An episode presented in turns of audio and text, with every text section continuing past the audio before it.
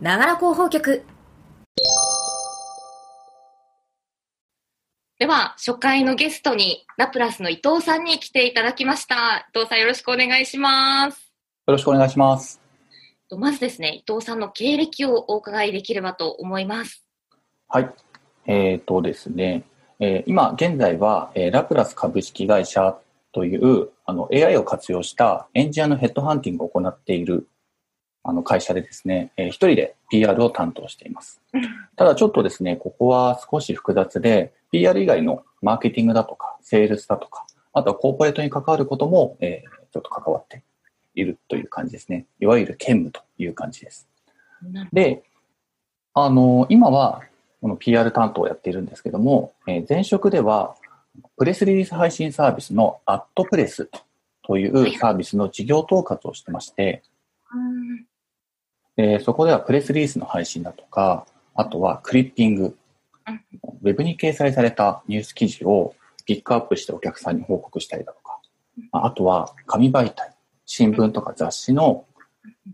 掲載記事をお客様に報告したり。っていうようなサービスを展開していました。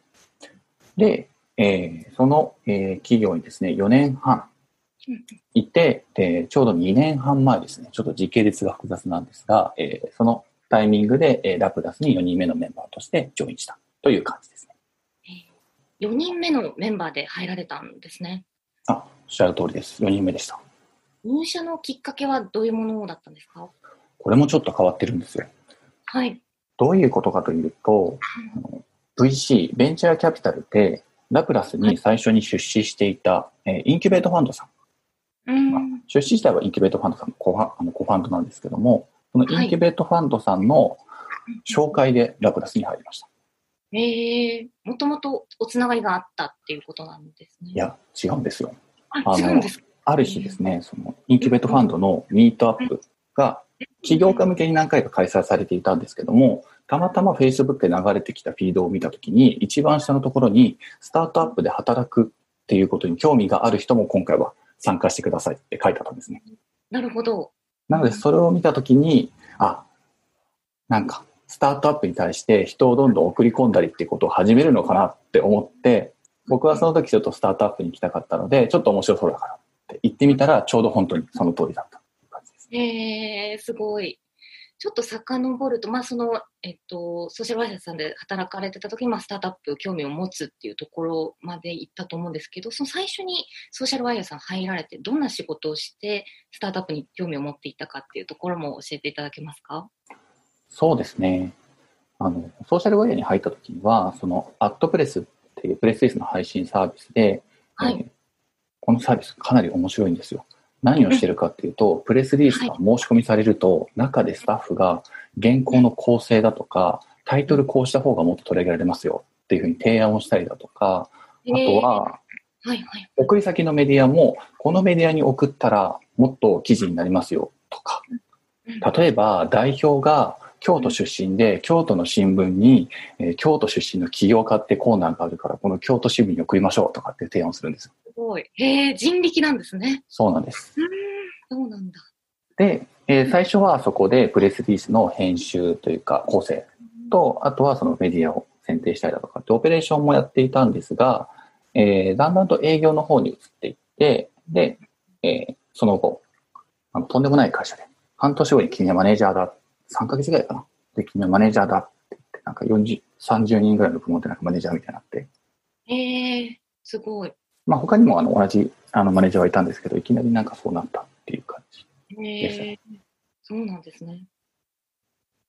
マネージャーになんか選ばれた、なんか、今振り返ると、どういう点が良かったと思います？えやる気です。やる気。ちょっと小さい声で。でもそういうふうにあの、前職のことをすごい褒めるわけではないんですが、やっぱり機会をちゃんと与えてくれる会社だなと思っていて、僕はその、あと転職はもちろんしたんですけども、うんえー最初に、えーまあ、そのソーシャルワイに入ったこと自体はすごくいいことだったなというふうに、あの、うん今も思ってますし、いろんなところで言ってますね。うーん、なるほど。そのいろんなその、まあ、コーナーとかを見てて、まあ、す当時スタートアップみたいなところにも何か興味があるものが出てきたっていう。そうですね。そこで言うと、えー僕が転職したのが29とかかな。で、やっぱりその30代に差し掛かるタイミングっていうことで、やっぱり自分が無理できるタイミングだったんですね。無理ができる最後のタイミングに近いからって、そういう勝手に思っていて、はい、例えば3年、5年とかっていうのはどこかに向けてガッと力を入れて、事業を伸ばしていったりとか、自分がすごくパフォーマンスを出せると思ったので、そこで勝負をしたいと思った時に、新しい場所っていうのを探したっていうのが背景ですね。で、そこで、あの、スタートアップに行くか、大手に行くかっていうブレブレの、あの、志望があって、あの、当時もですね、この人はちょっとおかしいって書かれてたんですけど、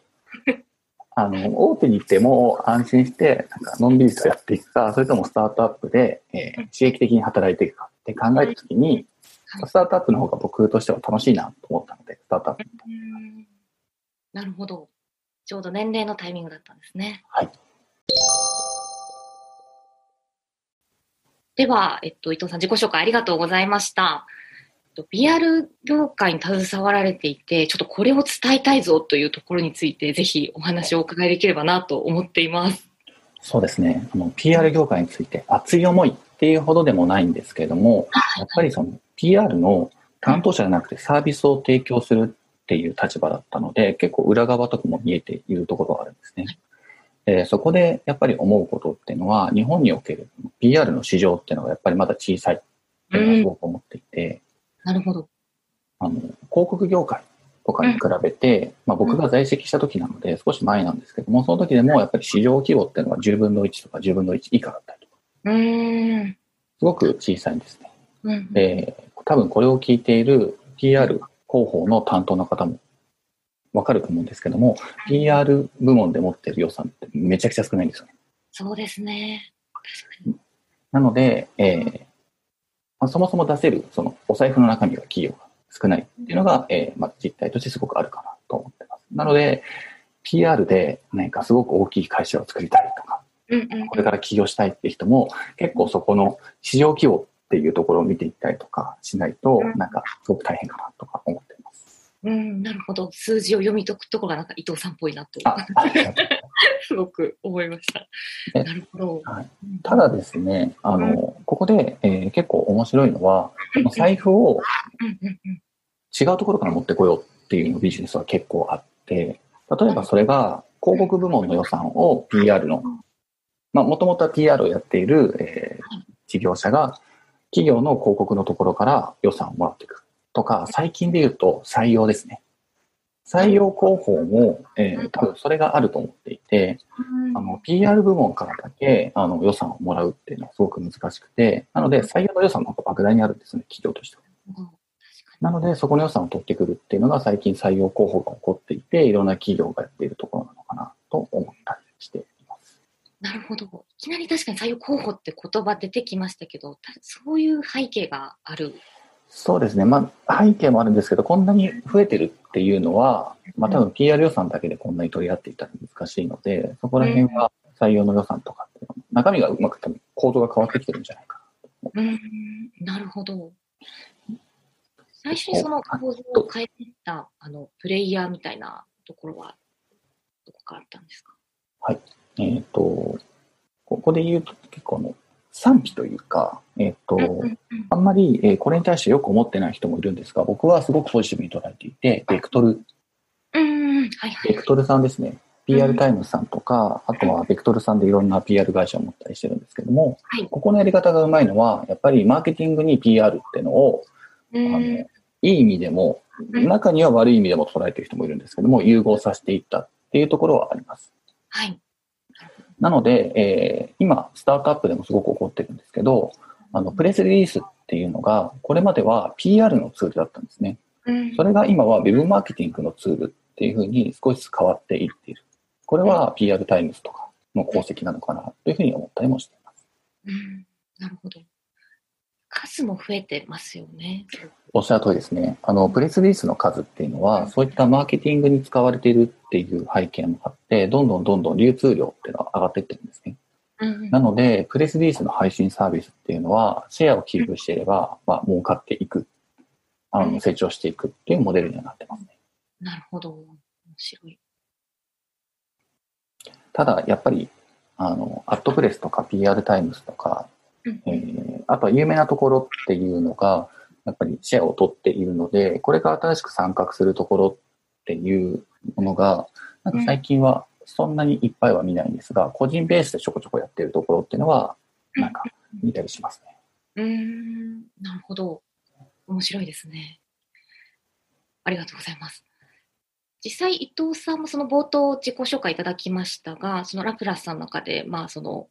まあ、幅広い業務をされていらっしゃると思うんですけれども、まあ、本当に、まあ、本質的には、まあ、やっぱりその PR の仕事を、まあ、必要なことをやられているっていう、いろんな可能性を見つけながらやられてるっていう感じなんでしょうか？そうですね。えっ、と、実は私自身はそんなに PR をすごくやりたいと思ってはいなくて、うーん。というのは何かっていうと、うん。PR に興味があるっていうよりも、それよりも会社を伸ばすっていうことが結構興味があるので、多なるほど。分そのフェーズによっていろいろ変わってきたり、会社の状況によって変わってきたりしていると思うんですね。で、ただ一般的には PR 部門、PR をやる人っていうふうに固定されてしまうとうん、今会社に PR が必要でなかったとしても、まあ、そんなことはなかなかないんですけども、うんまあ、あの、なんでしょう。えーもっと注力するところがあったりとか、うんここに注力した方が会社が伸びるよっていうタイミングであっても、その部門の人はそこをやらなきゃいけないっていうのは、全体最適としてはすごく、うんあの、良くない効率が発生してしまってるかなとは思っています。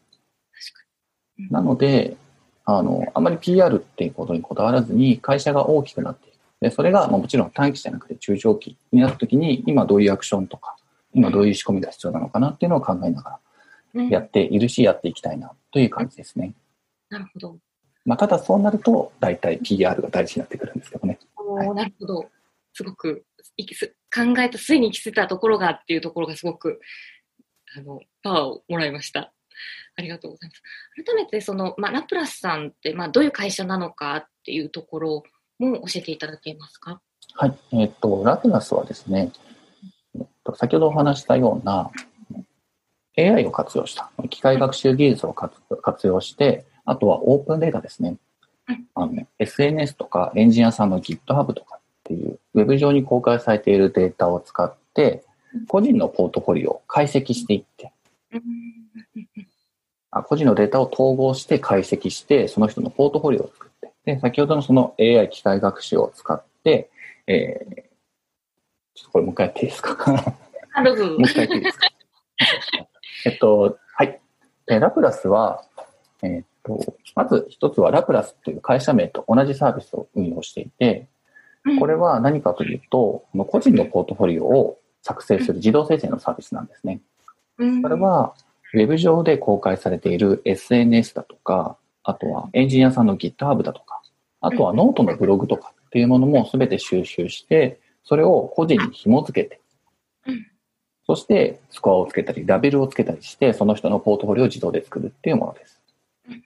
であともう一つ、えーこれは収益事業なんですけども、こちらは、えー LAPRAS SCOUT といって、そのポートフォリオをベースにして、 LAPRAS と契約している企業がスカウトメールを送って、主にエンジニアを採用するっていうサービスが、えーあります。うんなるほど。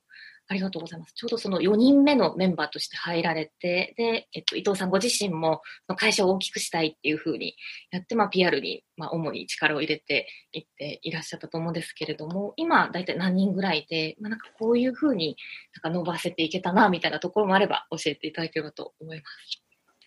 今ですね、30人を超えたあたりで、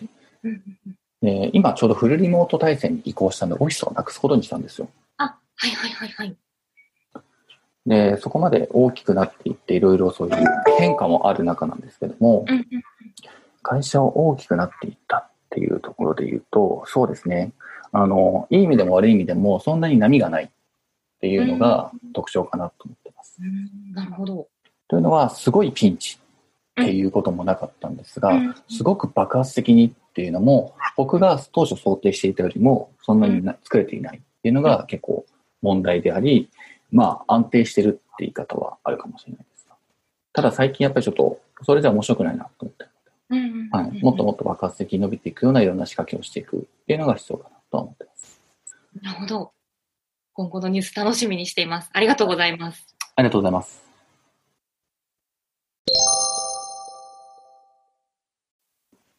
では、えっと、最後にちょっと PR 面白話をちょっとぜひ聞きたいなと思っていて、伊藤さん結構その配信側ですとか、まあ自身もその幅広いマーケティングですとか、まあその採用ですとか、まあ幅広い業務をやられている中で、まあその面白かったことをぜひ聞かせていただければなと思うんですが。そうですね。面白かったことというと、ちょっとマニアックになっちゃうんですけども、あの、僕自身すごく魅力、あの、可能性を感じている分野っていうのが、あの、PR の事業の中ではクリッピングなんですね。はいはい。あの、ウェブ上の記事をピックアップして企業に報告したりだとか、あとは新聞とか、え雑誌を、え実際に切り抜いて、企業側に、え報告したりっていうそういうビジネスがあって、これはすごく面白い。データベースを活用したりとかしていて、えー、ビビジネスとしてすごく面白いなって思ってます。で、面白いところで言うと、あの、新聞雑誌とかの紙クリッピングって言われるんですけども、紙媒体のクリッピングはまだまだアナログなところが多くて、あの、今ですね、日本では、ね、多分3社ぐらいがほぼ独占というか他の企業が入ってこれない体制で紙のクリッピングをやっているんですけども、どういうふうにやってるかっていうと、あの、人力なんですよ。人力。はい。OCR とかってまだやっぱり精度が低いかったりとか、導入しきれてないところがあるので、あの、実際に企業からの新聞雑誌のクリッピングの依頼が来た時っていうのは、はい、担当の人がですね、うんうん、えー、例えば Voicy の名前を覚えて、はいはい、で、それを雑誌をパッて開いて、めちゃくちゃ読むんですね。めちゃくちゃ読んでいって、すごい速読で読んでいって、で、カッターでピッて縦線を入れるんですよ。何本か。で、全部読み終わったら、それを横にまた、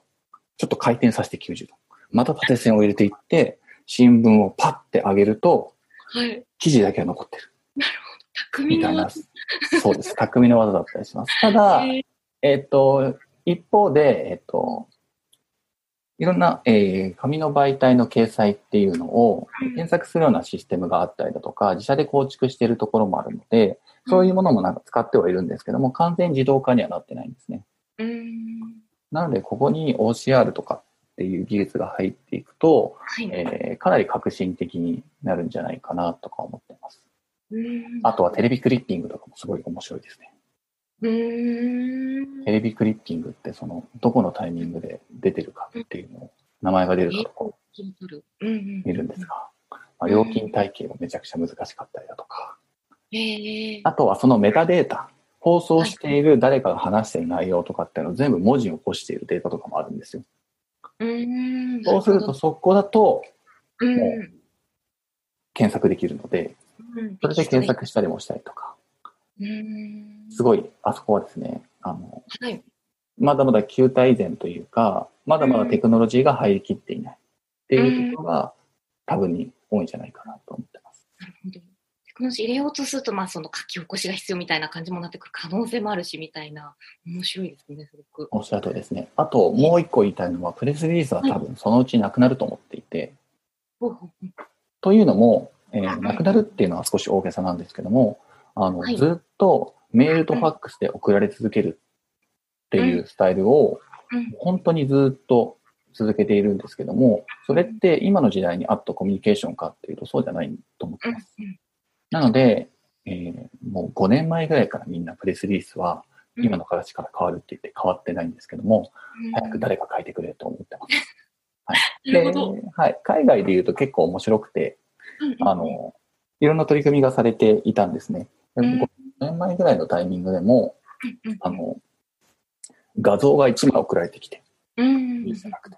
例えば展示会の案内みたいなので画像が送られてきて、ブラウザ上でそれをカーソル合わせると、ここではこういうイベントがやられますっていうのがテキストと画像で出てきてダウンロードできたりだとか、そういうのが何か違ったやり方でプレスに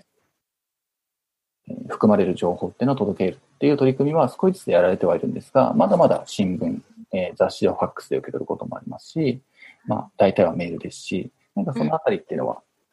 誰かゲームチェンジャーがいてくれると嬉しいなと確かに誰に何を届けるかっていうところってまだ本当に工夫しがいがありそうですよね。はい。面白い。ありがとうございます。じゃちょっと最後にですね、えっっと、これは定番化していきたいと思ってるところなんですけれども、えっと、伊藤さんが考えるその PR ってどういうものかっていうのも教えていただければと思います。はい。えっ、と、PR について、えーどういうものかって定義するのって多分、あんまり僕はふさわしくないとは思っているんですが、あの、僕がやっていきたい PR で言うと、やっぱり事業を成長させていったり、そういう PR かなと一つは思っています。PR 部門だけがすごく、えー強くて、でも会社が伸びない、うまくいかない、潰れてしまうっていうことっていうのは、PR マンという以前にやっぱりそのビジネスマンとして優先順位が違うのかなとは思っているので、会社がやっぱり伸びていくための、えー事業が伸びていくための PR をやっていきたいなと思っています。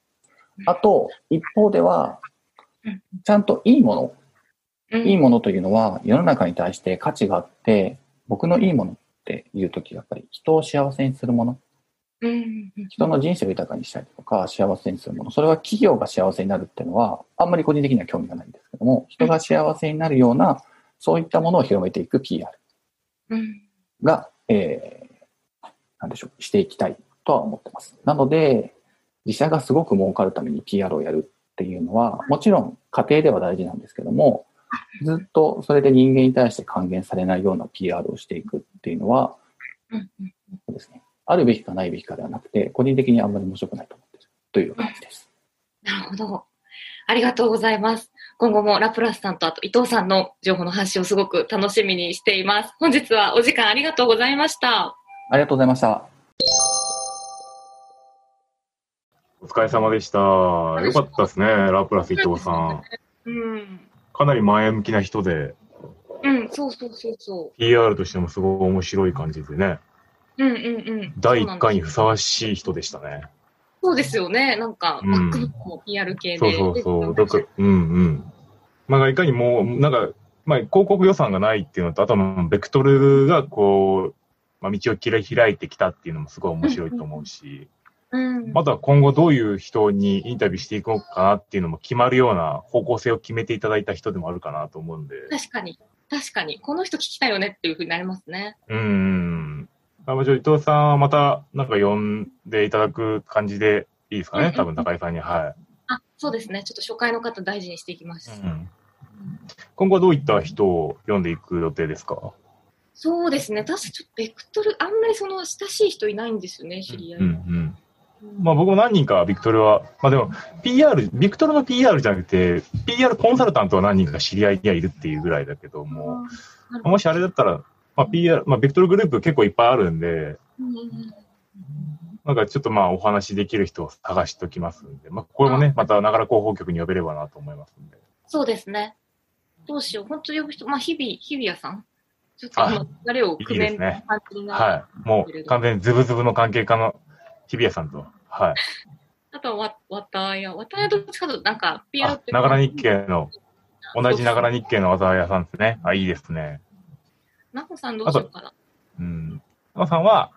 うんぜひ、あの、第10回、記念すべき10回とか、なんか、確かに。そこでちょっと呼びたいなと思います。そうですね。確かに。はい。はいじ。ゃあ、第1回ながら広報局、お疲れ様でした。お疲れ様です。もろもろ、あの、オープニングとかやっております。はい。で、これ、あの、終わりの挨拶だから。あ、そうなんだ。はい。気づい気づいてないかなと思ったんですけど、終わりの挨拶だから。はい。わかりました。はいじゃあ。じゃあ、最後、締めの言葉でお願いいたします。はい。ビーチ一発、つもピンフ、シータこと高井翔がお届けしました。ありがとうございます。バーイ。バイバイ